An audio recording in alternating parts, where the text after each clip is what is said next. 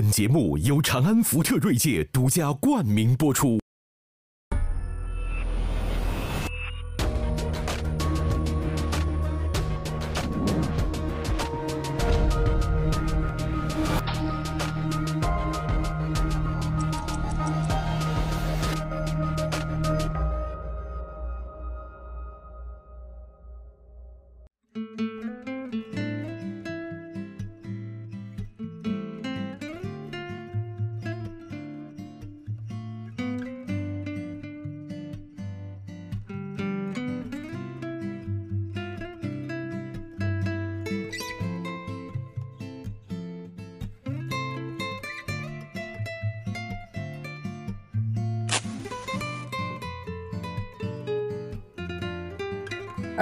方舟，今天咱们这个欢迎两位啊，就你爱读书。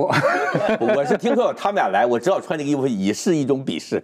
哎，这个史航老师这个爱读杂书是出了名的啊。这个特别，我今天还介绍一下伯庸，马伯庸老师。这次呢，我算是这个见识了，因为头一回见到，我一直以为你跟我岁数差不多。嗨，这主要是他这名字伯庸，先生这个名字占便宜，嗯，就是看了名字呢都觉得老，一看哎看着好像挺年轻的。我要叫一 个，我要有叫有种把本名说出来？啊，本名就别说了，本名太土了，本名叫什么？马力力量的超级马丽。妹妹叫玛丽苏是吗？哎，方舟，作为这个青年女作家，你你你对这两位男作家什么印象？中年男作家我我跟我跟史航老师认识好多年了，第一次见他就第一次见面就是我们当时在参加一个活动，就有男粉丝捧着花堵在门口，吓他不敢出去。我们上面哪几个人护送他回家？你就就是多么多么青涩的时候，对，然后眼看着现在我他说我把男粉丝堵在门口，是不让男粉丝回家。不用老师见都比较正经的场合。对，我咱俩上次见还是在重庆的一个给小学生的一个什么 是讲作文奇怪的活动，讲作讲作文？讲作文哎，我听说你教你儿子读唐诗有一手，啊，是啊，有什么招教？唐诗很简单，他不爱读，嗯。但是呢，唐诗有一点好，押韵，而且呢，唐诗你看他五五言，这个“离离原上草，一岁一枯荣”，我们小孩特别爱看《圣斗士》，就是我带着看，现在然后看一些这种奥特曼啊什么的，《圣斗士》有一个绝招，就是什么天马流星拳，啪一拳过去，我就跟他打，他特别喜欢跟我打，我一边打我说咱们今天教你个新招，我告诉你啊，这招叫“离离原上草”。你要能接住我这招，你必须接一岁一枯荣。啊，他知道了。哇，我说我说看我的绝招，离离原上草，啪打过去，一岁一枯荣，啪，一来一回，一首诗背完。呃，史航老师，你看，我现在我这次知道他是八零后，我我现在就都意识到有些文学思维啊，是不是跟咱们就不太一样？对对，你像你专门研究编剧的啊，哎，我现在就意识到他又是什么历史、科幻、奇幻、动漫什么的，什么都弄。但是什么都弄啊，改变人吧。你看，我那天看他一个，我就觉得这种想象不是我这个岁数的人能有的。就是他坐地铁，然后他就想象啊，他觉得地铁是一个龙，嗯，这个龙呢，有一天地铁都下班不开了的时候，这个龙啊，呲家伙钻出来，浑身鳞甲，载着他呀，去往那个美女成堆儿的地方，是吗？是不是你说的？没有没有没没到美女成堆儿地方，是龙也下班了。龙也下班了之后，因为当时我是我我刚下班，当时还有工作，特别累。后来我就在想，我说这要地铁里要有龙的话，是不是跟人一样，每天咣哧咣哧咣哧在地铁里把那人都送完送走回之后，到晚上十十一点，地铁关门了，这龙累得一身汗，回钻回自己洞里去睡觉。哎，所以你看，这个知识结构，我过去听谁说一句话，就说你的知识结构就决定了你是什么人。干脆来说，就你爱读书，就是说你读了些什么，就决定了就是你。你是什么人。那史老航，史航老师，你读了些什么才变成这模样？说？实话，我就在想一件事儿，嗯。我觉得就是每个人，甚至很多人是羞于谈自己最近读什么书，因为那个书好像不是觉得你该读的。我你知道我其实那个呃做一件事儿，那个伯庸参加过，那个蒋方舟马上参加，就我在那个北京一剧场嘛，我搞这个朗读会，我请马伯庸去。我觉得他得读点儿就脑洞大开的嘛，嗯，他给我读的是约翰克里斯多夫，结尾。嚯，这个对这个东西呢，有些人会因此更崇拜他，也有人会完全幻灭，说这个家伙也是看文学名著的，不值得信任。所以就是人有人的人设是由书完成的，一旦发现你居然读这种书，那个人设可能崩塌，当然可能暴涨。我其实就经常想，工人说，我最近读一个你们绝对没有想到的书，就是哎呀，就这样。我觉得是这样。我昨天还在跟一个画家聊天，他就是说，他就发现他这个画的画，现在很成功的画家，他依然是遵循他十四五岁的时候看的那些画册的那个审美。我就想，我原来看过一个研究，就是说音乐啊，就是说你的听流行音乐的那个品味，是你十四五岁读书的这个呃。听音乐的品味决定的。我现在发现，好像读书也是这样。就我十四五岁读的书，其实挺决定我是一个什么样人，以及我读书的。就是所有的事情都是童年阴影嘛。啊。人的性格呀，人的这个阅历啊，其实都是跟那时候有关系的。嗯。你有什么阴影是那时候留下的？我呀，我那时候还特别有意思，还也是读书，但我看的比较比较早熟。当时看路遥，我叫玛丽嘛。看路遥很正常嘛。啊，对，平凡的世界。对，平凡的世界。看完之后，当时看的似懂非懂。但是我就对里面女主角田晓霞的死一直不能释怀，就觉得这么漂亮一个小姑娘怎么就死了？后来呢，我就在想，我说路遥可能后来在他的稿纸里背面写过一段田晓霞没死的情节，这段情节同人文番外。对，这段情节呢，后来没人发现。等到路遥去世之后，编辑整理这个手稿的时候，发现这么一段，单独出了一本书。这本书封面就是一个漩涡，一个女人的手从漩涡里伸出来，田晓霞淹死的嘛。然后这本书呢也没印多少，就印了那么几千册，其中有一册就到了我的学校。当时我在桂林读书，我们学校的图书馆里面有一个夏日的午后，我去借那本书。当时有一个穿着天蓝色长衣连衣裙的女孩一起来借，我们两个同时伸向那本书的时候，手吧嗒碰了一下。后来我说：“那你先拿走吧。”他跟那个手碰了一下，他拿走了。走了以后，等到还回来我再去借的时候，发现这个书上还有淡淡的女生的清香。啊，这是。这个故事，这个这个书一直从十四五岁开始，一直在我脑子里不断的在补充细节，不断的在增加，一直到现在之后，我的脑子里就有一个书架，有那么二三十本完全虚构的、从来没存在的书。你干这个事儿，当年贾宝玉也常干，是啊，就就叫意淫嘛。对，文艺青年的性启蒙时期好可怜的，听起来我觉得特别可怜。那个时候，你想转学生又接触不到什么女生，然后又不敢去跟他们说话，哎呦，太可怜了。这个辛苦闷是创作的原因。听他说，我就在想。这本书我没读过《平凡》，我真没读过《平凡世界》。我想到另外一件事儿啊，咱们说知识啊，没读怎么了？你没读过《平凡的世界》啊？所以我在想一件事情什么呢？就是国外有一个学术界有一个游戏，叫无耻游戏，看你们谁敢玩啊？我知道，什么意思？咱俩玩过。对对，我们俩玩，在玩一下什么怎怎么玩？就是你说我没读过什么什么书。你说你没读过什么书？是一本你敢不敢的书？是谁都觉得你该读，而且别人都读过，你敢说你没读吗？比如说，在国外啊，一个人说：“我呀，我没有读过托尔斯泰的书。”我靠，你没读过托尔斯泰？我莎士比亚没读过。哦，那完了。最后这个不是原罪，我圣经都没读过。就这个东西。就你应该，大家觉得你应该读，但没读过的。对，我没我没读过《三国演义》。觉得你没读过是一件特别耻辱的事儿。我《金瓶梅》没读过全本。啊。嗯啊。《金瓶梅》啊啊，没读过《金瓶梅》，我全本读过两遍。不，但是我可以说呀，《史记》我也没读过十页啊。你十页我也没读完过。对呀，这这这算丢人吗？就是好多，如果是你这个身份的人说出来的话，大家肯定会愣一下。窦老师连《史记》都没读过。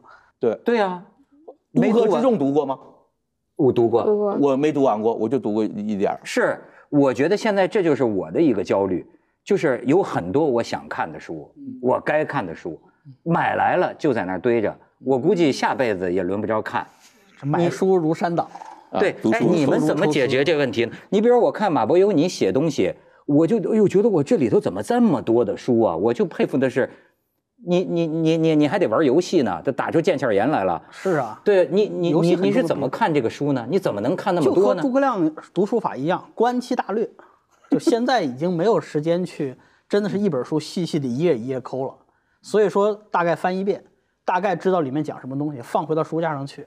以后万一用着了，我不是说知道这个东西，我是说我知道去哪儿找这个东西。我知道了，就属于见个女孩就加微信，不撩。反正万一觉得要撩的时候，再直接问在吗？就这样。哎呀，你这个还是有生活。就是这个书里读到的。这现在也确实是个事儿。你看啊，你你比如说这个前一阵儿不是霍金过世了吗？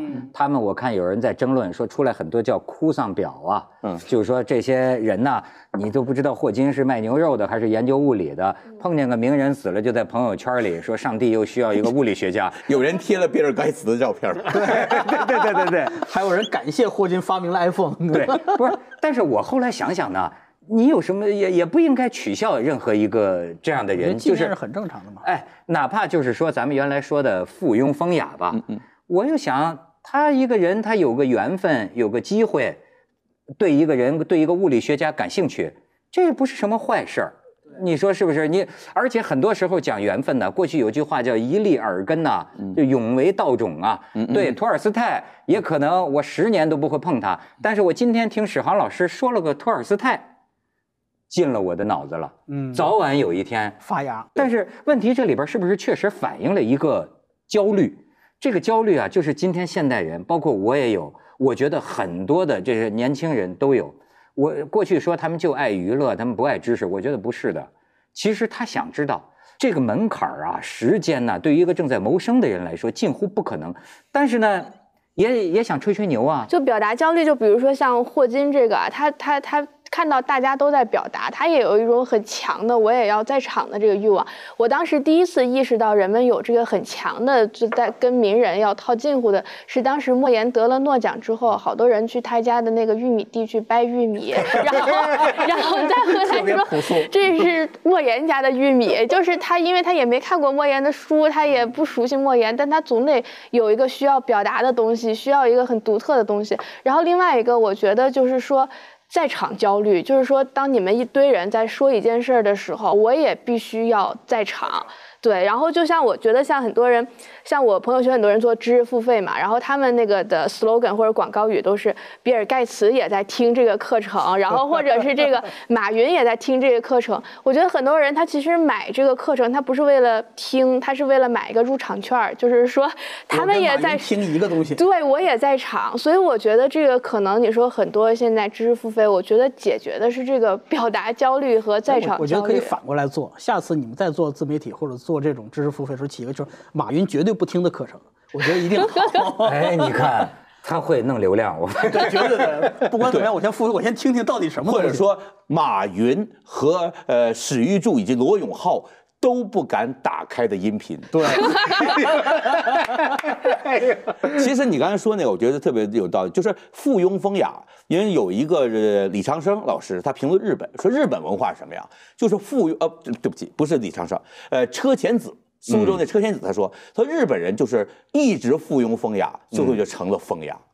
对哎哎所以这个你不能小看人家。啊你说这个霍金死人给点个蜡烛怎么了？这个就叫随份子。你能不让人随份吗？哎结婚不让人随份子，人出点丧事儿还不让人随份子，这是最后一次可随的份子了。所以这个你看随份子这种心理，我现在发现这是不是知识经济的一种需要？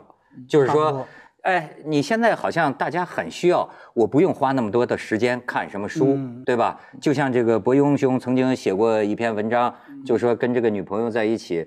对吧？如何他提到一本你没看过的书，也能跟他聊，对不对？说这个是有技巧的，嗯，怎么聊？就是评论这本书，你别提它的标题，因为你没看过；也别提它内容什么的，因为你不知道什么标题，可能就给你一书名，你怎么办？谈论文笔，就一本书里无论没什么东西，它不可能没有文笔。然后你评论的时候，你说特模糊，他说你这个文笔啊，在粗犷之中带着一丝别致的细腻。你这琢磨去吧，什么书都能套路。对，也粗犷也细腻，也粗犷，你拿一本高等数学也有可能是这样，它也很细腻。哎，但是你们俩现在是怎么吸收这个知识的？你们真有那么多时间看书吗我？其实刚才就很惭愧，在那个化妆间的时候，他手里拿一本波罗斯一谈话录，我瞄一眼说啊，这没看过。完，突然呢，从侧面我都想，哎，这书我有，躺着看过，就是这个书啊，躺着封面我都没看过就买了，插在我家是书架上，见过书脊。哎。所以说说迎面这个女孩我不认识，一转身，哎，这腰身我见过，就这个感，我这书的腰身见过，我只见过书脊，我跟她的缘分就这么窄，没法拓宽成这么宽。史航老师，你说你现在嗯。怎么得到知识？我其实特别简单来说，二手知识居多。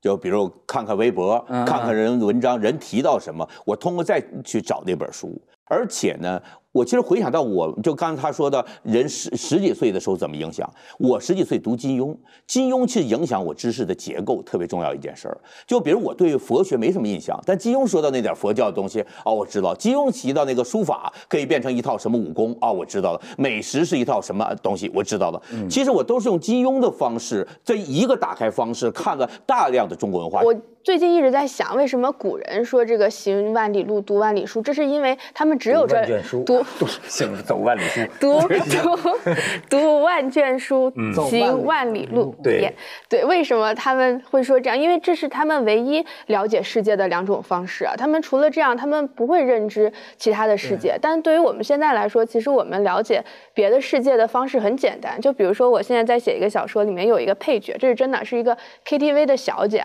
但是我怎么去了解她的生活？我我要放在以前的话，我你犹豫犹豫了一下，眼神闪烁了一下，闪烁了一下不是我，我确实有这样想过，但我就怕，我就不敢去体验。然后我就发现，你确实，你现在只要你愿意找的话，你不需要去真的去体验。然后这个书也提供不了给你什么。我就在视频上看了一个。怎么去培训 KTV 小姐的一个视频，就是培训的很清楚，然后我就了解了他们的行为方式。所以我说，现在我们的这个知识的构成和来源实在是太多样了。想，你看你的一个构成的来源是什么呢？是就是说致用以学，嗯嗯，就是实际现在啊，你比如我老是做这种梦，我就买这个二十五史、啊、KTV 到今天都崭新的，你知道吗？但是我觉得永远不会有一个假期让你从头去博览群书。但是实际上真的像史航老师一样，我现在发现这些年我学到的知识，说实在话，不做节目还就学不到。是你是因为写这个小说吧？你就你查这个对相关的东西，你才能吸收一些，是吧？静态的是不能了。其实我在微博上学习很重要一个手段，就是跟人吵架。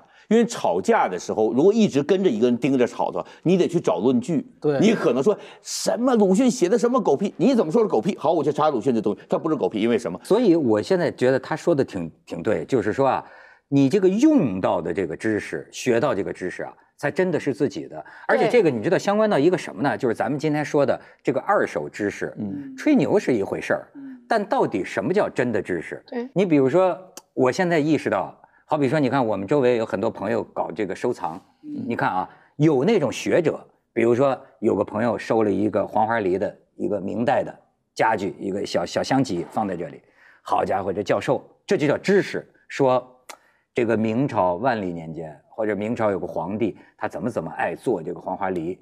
这个黄花梨这种木材是什么时候从什么马六甲呀，或者怎么怎么着，然后跟郑和下西洋有什么关系？哎呀，讲的大家叹为观止。但是呢，他讲完了，一个行家上来假的，就说了一句话，对，假的。嗯，你知道吗？就我，所以我现在发现啊，这个真知识啊，它是到了，它是成为你的眼光，就像咱们说的专业的和业余的。嗯，对，专业的和业余的是，您能讲很多关于医、关于癌症的知识，可是真到你下手术刀，你傻了。你就是过去那个马爷马未都也经常讲，就是说真考知识是什么啊？就这个瓶子一百万到你手里了，嗯，你敢不敢下这个判断，买不买，你就哆嗦了。对啊。你那读了多少投资的你知道这和这个就不一样。对，我这就想到，像我我我记得我高三的时候，我们所有的同学都在做什么五年模拟、三年高考那种高考题，就只有我旁边一个男生永远在看，永远如何管理好你的员工。然后那老师就骂他，老师就说你有病吧，说你这个赶紧高考什么的。到后来才知道，这个男生他真的在高中的时候他就开了三家健身房的连锁，他是个高中生的时候。所以说，这个什么样的知识对你是有用的，这个确实是你去区分到个人。但我现在经常，你比如说在地铁上啊，或者是有的时候在那个看大家，就是比如说他可能自己就是一个蓝领，可能就是一个打工的，但他看就是企业上市之后你该怎么办什么的，那这个知识到底是不是有用的知识，或者是他学一个全球五百强的管理术，但他自己可能是个送快递的，就这个知识他只是为了填补焦虑，还是你真的能用到呢？就所以我一直对这个他提这个问题有意思，你你觉得这是有用的吗？我觉得能读书总归是件好事儿。如何管理员工 如何管理了管理员工，我觉得就是他无论如何不会给你带来坏处。也可能有坏处。跟你去的老板看这个书的时候，觉得你应该把书给他看，你凭什么看？现在焦虑的不在于说你读不读书，而是说你到底你的注意力能不能放在哪儿。你看现在的什么书啊，都是十分钟带你明白明白明代，二十分钟教会你知道欧洲史，半个小时明白俄国史，如何写的像郭敬明一样好？对，全是那些他会给你一个时间性是特别焦时间性目的特别明确二十四小时。之后你可以去死了，因为人类文明被你读完了。对对对，就是他的目的性特别明确，就是我看了这个书之后，我二十分钟就看完了。看完以后，我跟别人吹牛的时候，我给你讲俄国怎么回事，托尔斯泰怎么回事，就讲这些。但是你说这种算知识吗？我觉得就是很多人鄙视这种读书，我觉得还好。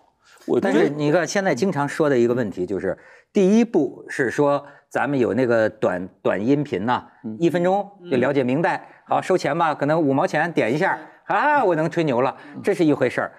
但是这个事情要再这发展下一步，咱展望未来世界啊，这就说了，大脑这个这个存盘外置了。呃，某某种程度上讲，我有一个这个百度，嗯。嗯，那么很多人都说了，我记这个干什么？我随时，甚至将来不是说有个眼镜儿，对，你跟史航聊天，你聊是吧？你聊托尔斯泰，他我这我直接在读。对对对，所以说现在这事儿怎么说呢？就现在就不知，现在有一个很很争议很大的问题，就是说你获得的知识到底是定义是什么，对了，对吧？那这个知识算不算我的？还是说我的知识是有 WiFi 的时候我有知识，没 WiFi 的时候我就是一白丁？对，我觉得这个真是跟你这个是这个充电充的好不好有关系，你的脑子。但是我想起那个以前跟那个谁，跟罗振宇聊他那个那个得到吧，他这个付费音频，他说一件事儿，他说以前我逻辑思维的时候也经常推荐书，人家到我这儿来买，我有一个私人爱好，我老爱看这个人的地址，他留的地址是哪儿。就我想天南海北的什么人，我爱看这个。我经常看到，比如贵州修杰市的哪儿哪儿哪儿街道的一个修鞋摊儿，一个地址是带的字儿的一个地址，那个东西不是吧？就是要了一本，比如哈佛经济学讲座这样的书。嗯嗯但我当时想怎么反，第一反应，哎呀，这个你你看这干嘛？后来想，人家可能不打开看。人家的作风都不打开，人放在休息台上边有个吊着的电灯这么晃在这儿，别人修鞋这儿看着他有这个书，就跟供一个财神爷一样，这是一种什么？是一种期待，也是一种追求。人家就他说以前我老纠结一件事儿，我们这个嗯各种这个付费的音频节目啊，这个推广节目打开率有时候差，卖的很好，人买几期其实不真看，那不很羞耻吗？我只挣了你的钱，没有赢得你的尊重，你没看。但我现在对打开率这事儿我都没那么纠结了，对因为人家买这个书就是作风都没打开，但是我帮没帮到他？帮到他了，他帮没帮到他自己？帮到了。就人有时候知识是用来用的。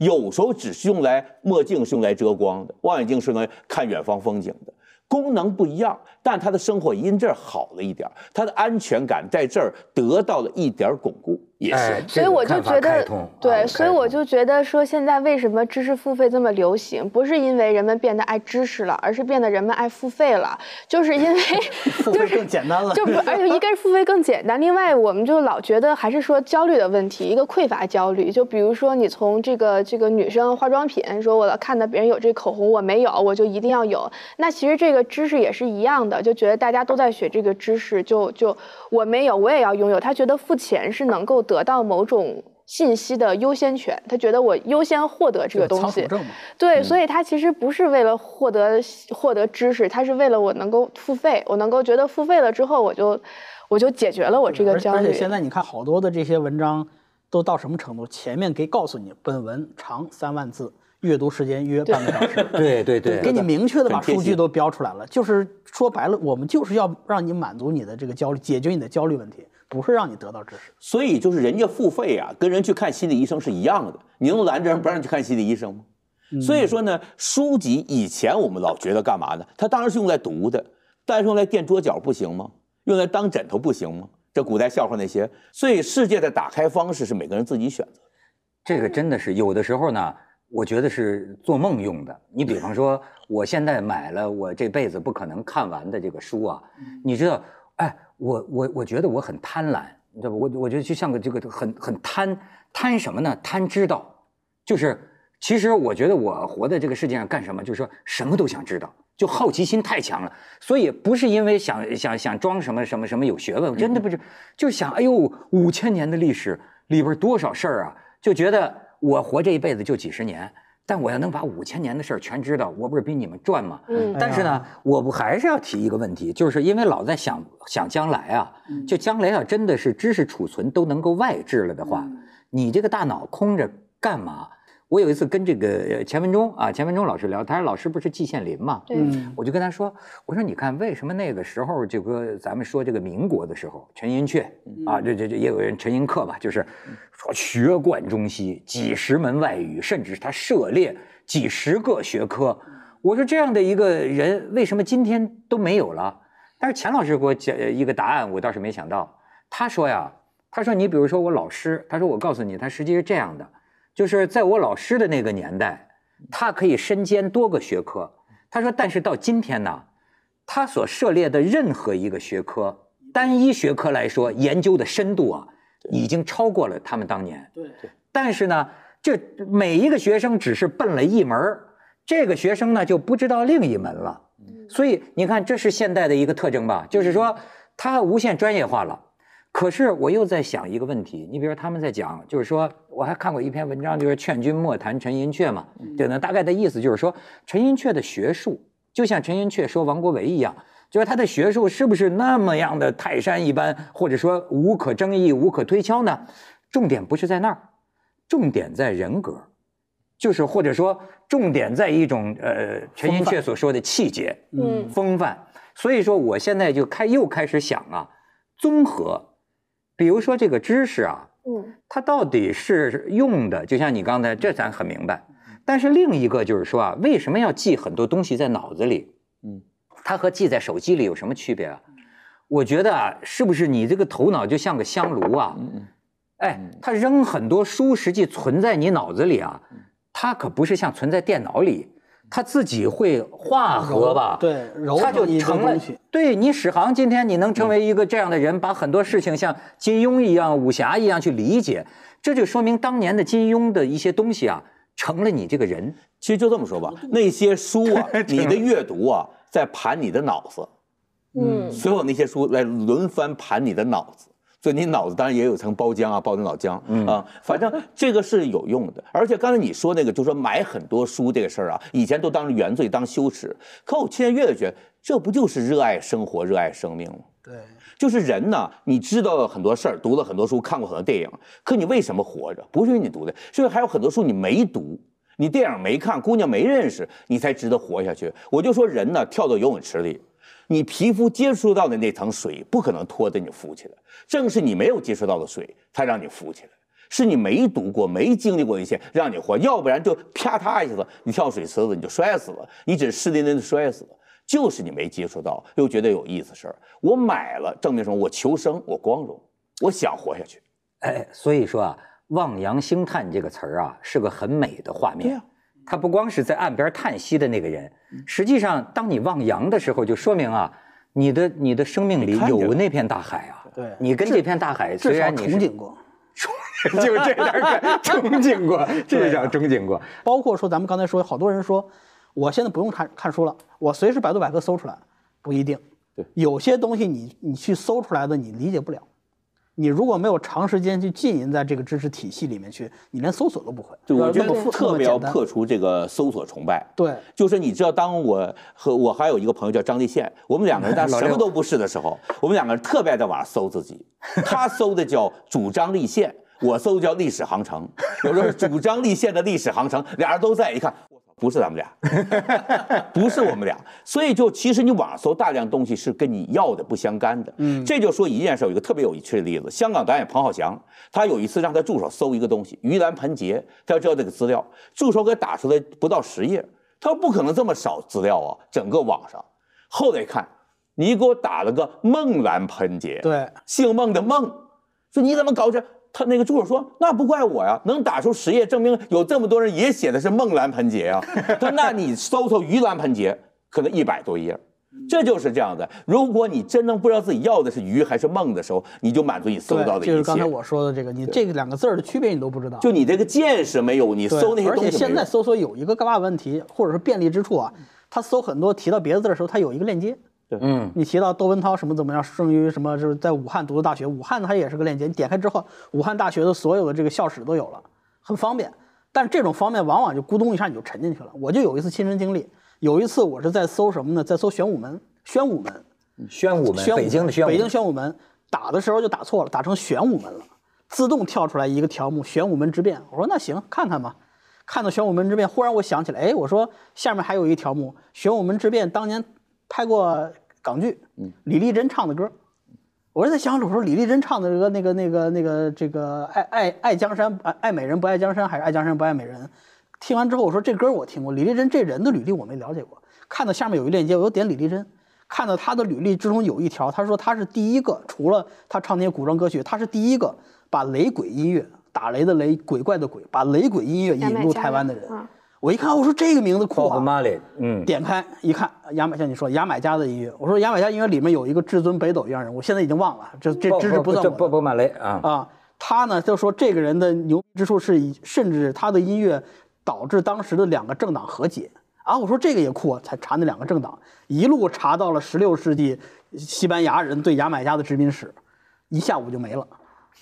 但你回来的时候，宣武区都撤销了。对，回过神儿的时候已经没有宣武了。我我也有这个体验，因为他百度搜我会有他搜搜人名字会有一个相关人物嘛，他然后我那相关人物是一个掏肠恶魔，就是一个一个犯罪分子，他就喜欢掏少女的肠子。我不知道为什么我相关的是这个，我就点开看，点开看了之后我又开始看掏其他东西的恶魔，就是你就发现这个东西是不是某一次你说你的，比如说讲座掏心掏肺，可能有这么一个关键词，最后把掏。有可能哎，长安福特锐界圆桌派广告之后接着聊。我们呈现的高品质舒适座椅，来自背后的无数次科学模拟测试。二零一八新锐界新成就，福特尽无止境。你像刚才啊，这个呃，博庸刚才讲的。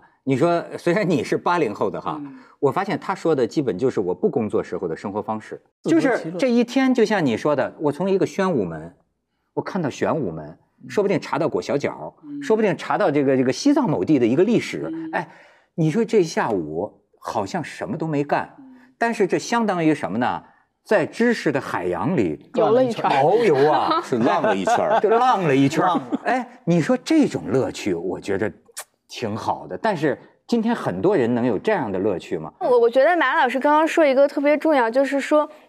我他我他让我想到，我记得原来看别人说文化是什么，他说文化就是你学过的一切的知识都忘掉之后留下来的东西，就化成你这个人。对，然后我觉得说特别好，包括这个文化其实也是一种方法。就我之前看过一个一个一个一个美国的一个专家写，他就是说，其实这个看起来互联网它整个信息很多嘛，每个人在互联网信息之面前都是平等的，但是他说不是，他说互联网其实是拉大了人知识当中知知识的鸿沟，就是聪明的人越来越聪。聪明笨的人越来越笨，因为聪明的人他知道该去哪儿搜索什么，然后对自己的什么东西有用。但是笨的人他就大量的淹没在这个垃圾的信息链接、套上恶魔，就是就是 淹没在这里面。所以他其实这个知识的鸿沟就变得越来越大。对，我觉得就像是咱们微信朋友圈，其实你要加满了，大概一般知道五千人左右，我经常得删。你有五千人呢？我然后删删到一四千人，再后又涨再删，就这时候你就大量的你不知道他是谁就加了你嘛。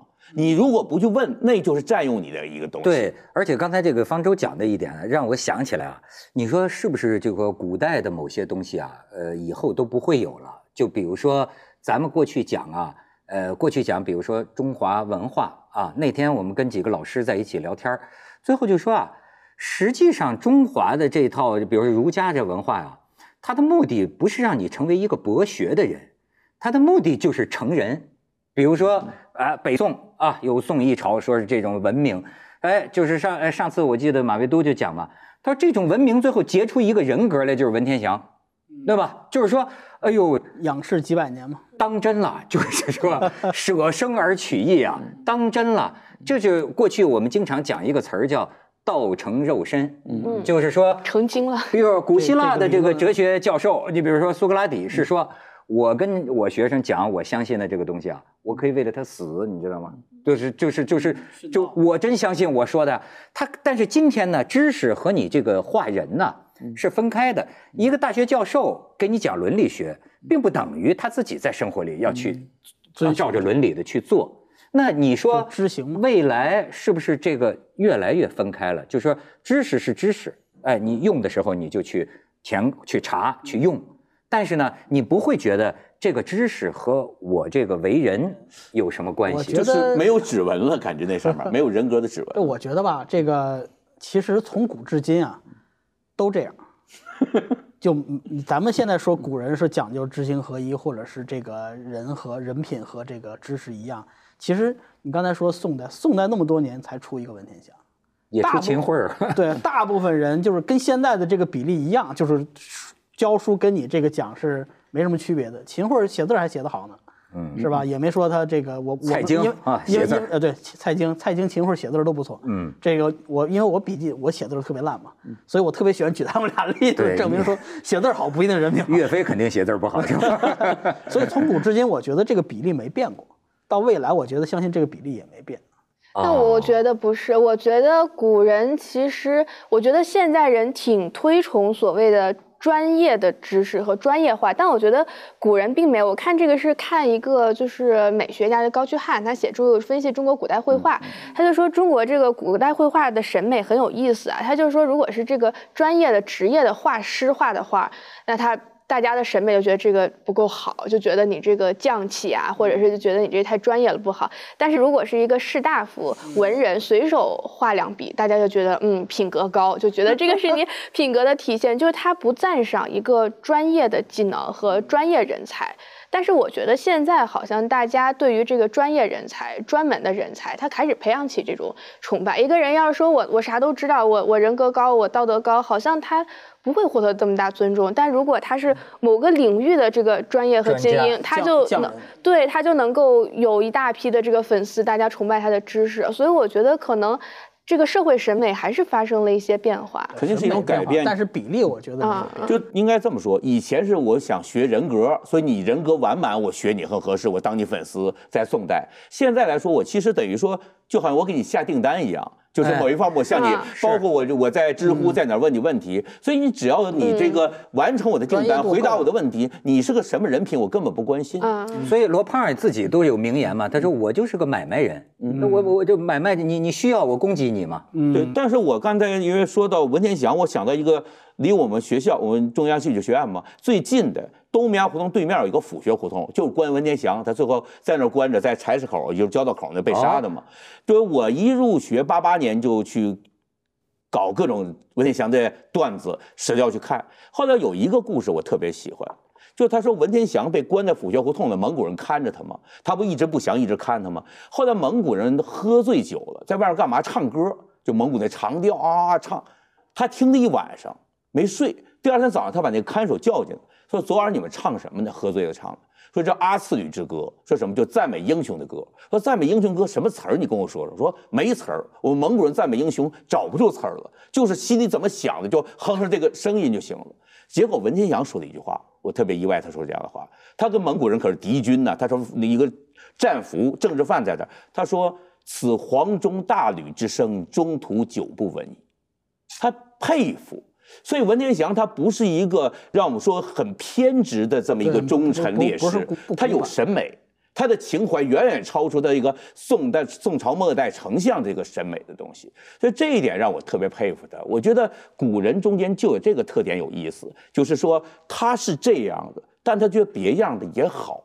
其实我老说现代人呢，我们开通开放，古人偏狭。其实比一比，我们可能我们偏狭的程度更深而不自知而已。但我觉得现在可能年轻人，我接触到年轻人，我觉得会比变得比较少，因为我回想我那个年代，我小时候写自己的兴趣爱好，同龄人写自己兴趣爱好就是阅读，然后旅行，有的时候写写那个。现在也是，现在尤其那些相亲网站上全都是。就我那个年代嘛，都是我这个年代的相亲网站现在，刚我的同龄人，站立相亲网站我的同龄人对。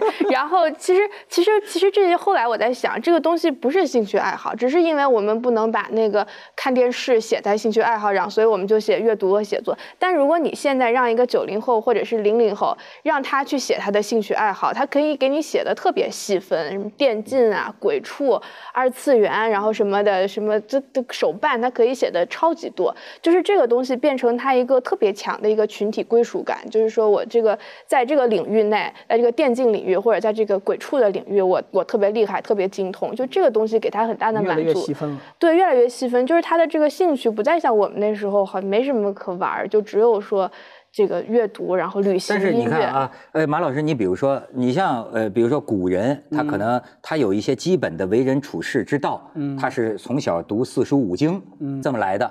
我们呢也有自己的一些，大概是读金庸小说或者读《水浒传》，江湖道义，哎，养成了我今天的这个为人处事。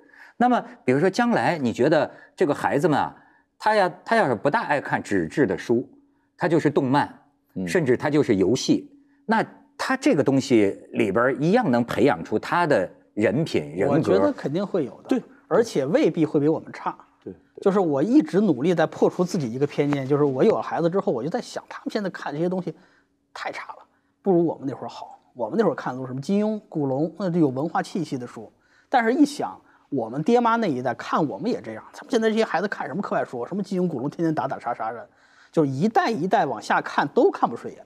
嗯，而且是我记得是我忘了哪个作家说一句话特别有意思，他说每一个人都有一个执念，就是在我之前的流行的文化，那属于腐朽的、保守的，那个已经过时的；在我之后的文化都是浅薄的，都是不值得一提的。只有跟我从小长大的这些文化是辉煌的一代，每一代都这样，真的是。而且我之前还特意查过，就是查从现在的报纸到以前史书啊，真的就是像鲁迅先生说的，每一代都在说一代不如一代。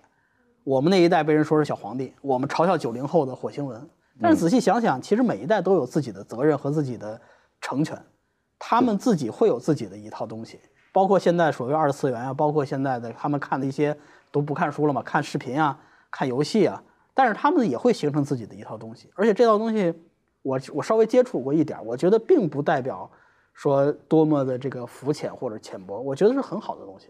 是虽然我们不能理解，但是我们会看到他们在成长，而且这个比如说有什么你印象深刻的，给我比如举个例子。说这个呃，日本有一个游戏叫《刀剑乱舞》，嗯，这个游戏呢是把日本的那个日本刀模拟成了一个人，模拟成了一个人，就反正都是帅哥嘛，帅哥，然后大家在这个游戏里玩这些东西，看听起来好像是一个像亵渎这个文物这么一个东西，但是很多人看了这个之后，就专门去日本的各个博物馆，因为这些刀都有原件，去博物馆去看这些东西。看了之后，因为他们特别喜欢这个，他们会研究这个刀背后的故事，刀怎么炼成的，当时这个背后是谁拿着这个刀，当时是这个这个刀的名字是怎么由来的。查来查去之后，他们所研究的这个深度比我们了解多了。我算是对日本历史有所了解的，但是一提到这个东西，我上次碰到一个小姑娘给我讲。这个这个三日月是怎么回事？宗进是怎么？宗正是这个刀怎么回事？讲的我叹为观止，这些东西我都不知道。他们就是因为出于对这些东西，这个帅哥的爱，最后是导致了对刀的爱，以及他去挖掘历史中那些小细节，甚至跟因为这个事儿他去学日语。我觉得这是一个非常非常好、非常厉害的一个行为。这种东西很多。就是我其实觉得呀、就是刚才他说游戏，我想说，就是每一代人都会有自己的伦理，因为只要是社会就会有伦理。嗯，新一代可能就从游戏中来的。所以说，有咱们看有一个小胖孩儿，我看小视频打王者荣耀的，他在哭喊，几岁的小孩说：“你们都打那都是为了泡妞，完你们不好好玩儿，完了害队友，我们都认真，我们做笔记，结果说我们都输，非常悲愤。你你觉得很好玩，但你想起来很感动。其实大量的游戏伦理啊，团队作战都有这问题。我有一个好朋友蓝小龙是个编剧，该写剧本，他说不行，我今天八点钟必须去。为什么？今天团战，我是奶妈，我是牧师，我不去会害别人。就我，我不仅得去，就如果这会儿我们家那个网线断了或怎么样的，我就等于死定了，我就害了别人了。这就是一个千里之约，千里而至的，这跟春秋战国说的赴约道理是一样。虽然是好像游戏不死人，其实大量的游戏伦理就是社会伦理。就说从前咱们的时候，咱们更早，你打扑克、打麻将啊，你说你有没有排德你有没有麻德？你是不是刚赢了点钱，马上转身就走，还要陪大家再打一会儿？这不都是咱们测验人品的东西吗？连老丈人看女婿都这么看呢。那现在老丈人跟女婿、未来女婿打一局王者荣耀，也大概知道很多。所以只要人跟人在一起，就能生伦理，不用担心肤浅有肤浅的生法，最后伦理都是厚的。哎，其实今天书的概念并不见得这么一本儿才叫书啊，对，它是天下无处不是书啊，不是书。只要你，但是你用心，对吧？你就是说你走心，哎，好像有有有所得，但是哎，方舟，我再问你一个问题，比如说这个，好像有个学者叫方丁丁嘛，不曾经写过一篇文章嘛，就说现在不是比较付费嘛？对，知识付费。哎，他说呢，方丁丁，叫汪丁丁，汪丁丁汪丁丁啊，社会学我说成谁了？方丁丁，方丁丁，我怎么跟跟小方这么好？哎 方王哎，对对，他就说这个收费的知识不是一流的知识，是三流的知识。嗯哎，我发现他就一个说法，就是那意意思是什么啊？就是说，呃，我既然是买卖了，我就得讨好你，嗯，用你能听对懂的方式。对这就要改变我神圣的表达。对他认为一流的知识，比如说圣经、原点，那是有我特有的表达，嗯是吧？不是什么什么我要让你听懂的问题，是你要走向我的问题。嗯所以不可能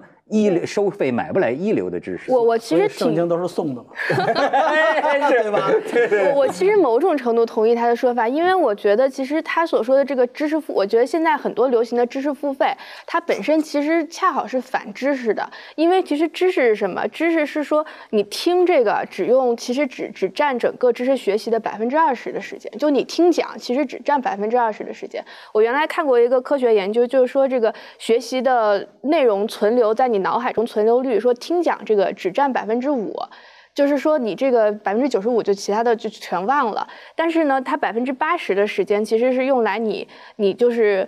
比如说你去学，你去考试，你做一百道题，就这个是艰苦的过程。其实真正是你学到的过程。为什么学校这么低效、这么昂贵，但是它还能够持续这么多年？就是因为它确实是一个获取知识的手段。但是现在知识付费是反过来，它是把本来是二十百分之二十就可以讲清楚的事情，它给你延续到百分之八十，因为你都付费了，本来十节课给你讲清楚，我给你讲一百节课，不值了。对，然后给你讲一百节课，我就片章话嘛，我就唠唠唠，然后用你喜欢的方式，然后也没有作业，没有同行激励，没有竞赛，然后没有这个让你去运用，所以你其实这东西很快就忘了。所以我说，其实现在知识付费啊，或者一部分知识付费，我觉得它其实恰好是反知识的，它这个过程它是跟学习的过程是反过来的。而对你说的这个也是，我现在发现这个这个搜索引擎啊，嗯，这个揣摩人心思这事儿哈，他们都说是发达的，但是我可能跟不上趟了吧。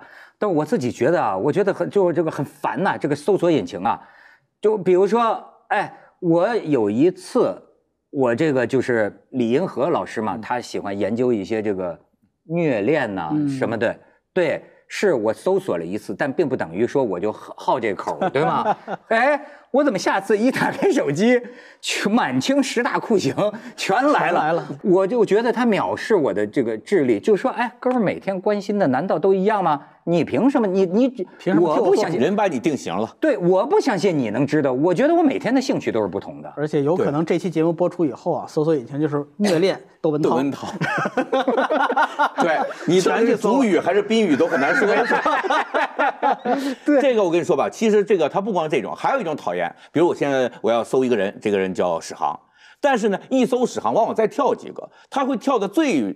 没意思的时间，比如史航，呃，就是怒怼什么东西，或者史航什么那个棒打什么东西，他是按热点但是其实按热点来导致别人如果不知道史航是谁，一第一次搜，把这个人就像墓志铭一样，就这三件事儿，他的一切都不重要了。就每个人呢，其实，在搜索中间被强行提炼，对，就这个比妖魔化还狠，就是对。扑克牌画。你的相关搜索是什么呀？我相关搜索可你是不是相亲现在是主旨了？不是我，我是蒋方舟为什么不招人待见？然后 然后 那那我比你惨。还有还有，你什么？马伯庸骗婚，去不掉啊！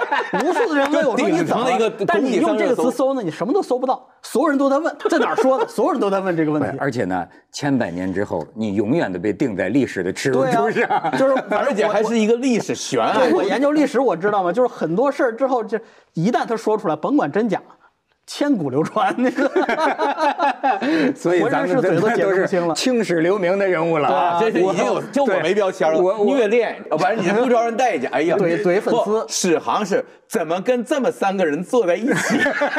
来来来 来，青史留名，青史留名。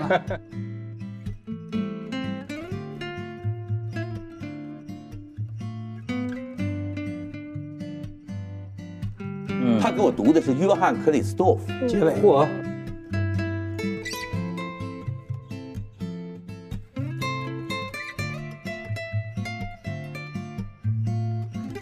这段情节，同人文番外。对这段情节呢，后来没人发现。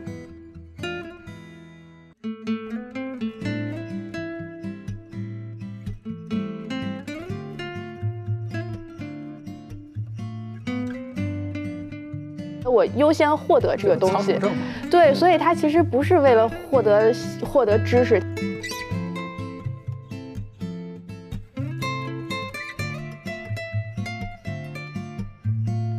就是美学家的高居翰，他写出分析中国古代绘画。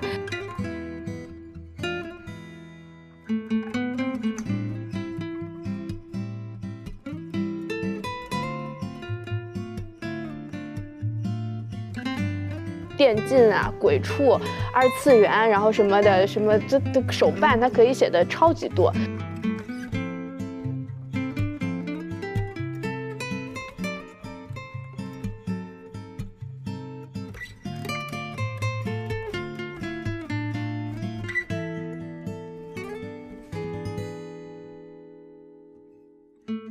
我上次碰到一个小姑娘给我讲，这个这个三日月是怎么回事，宗晋是怎么，宗正是这个刀怎么回事。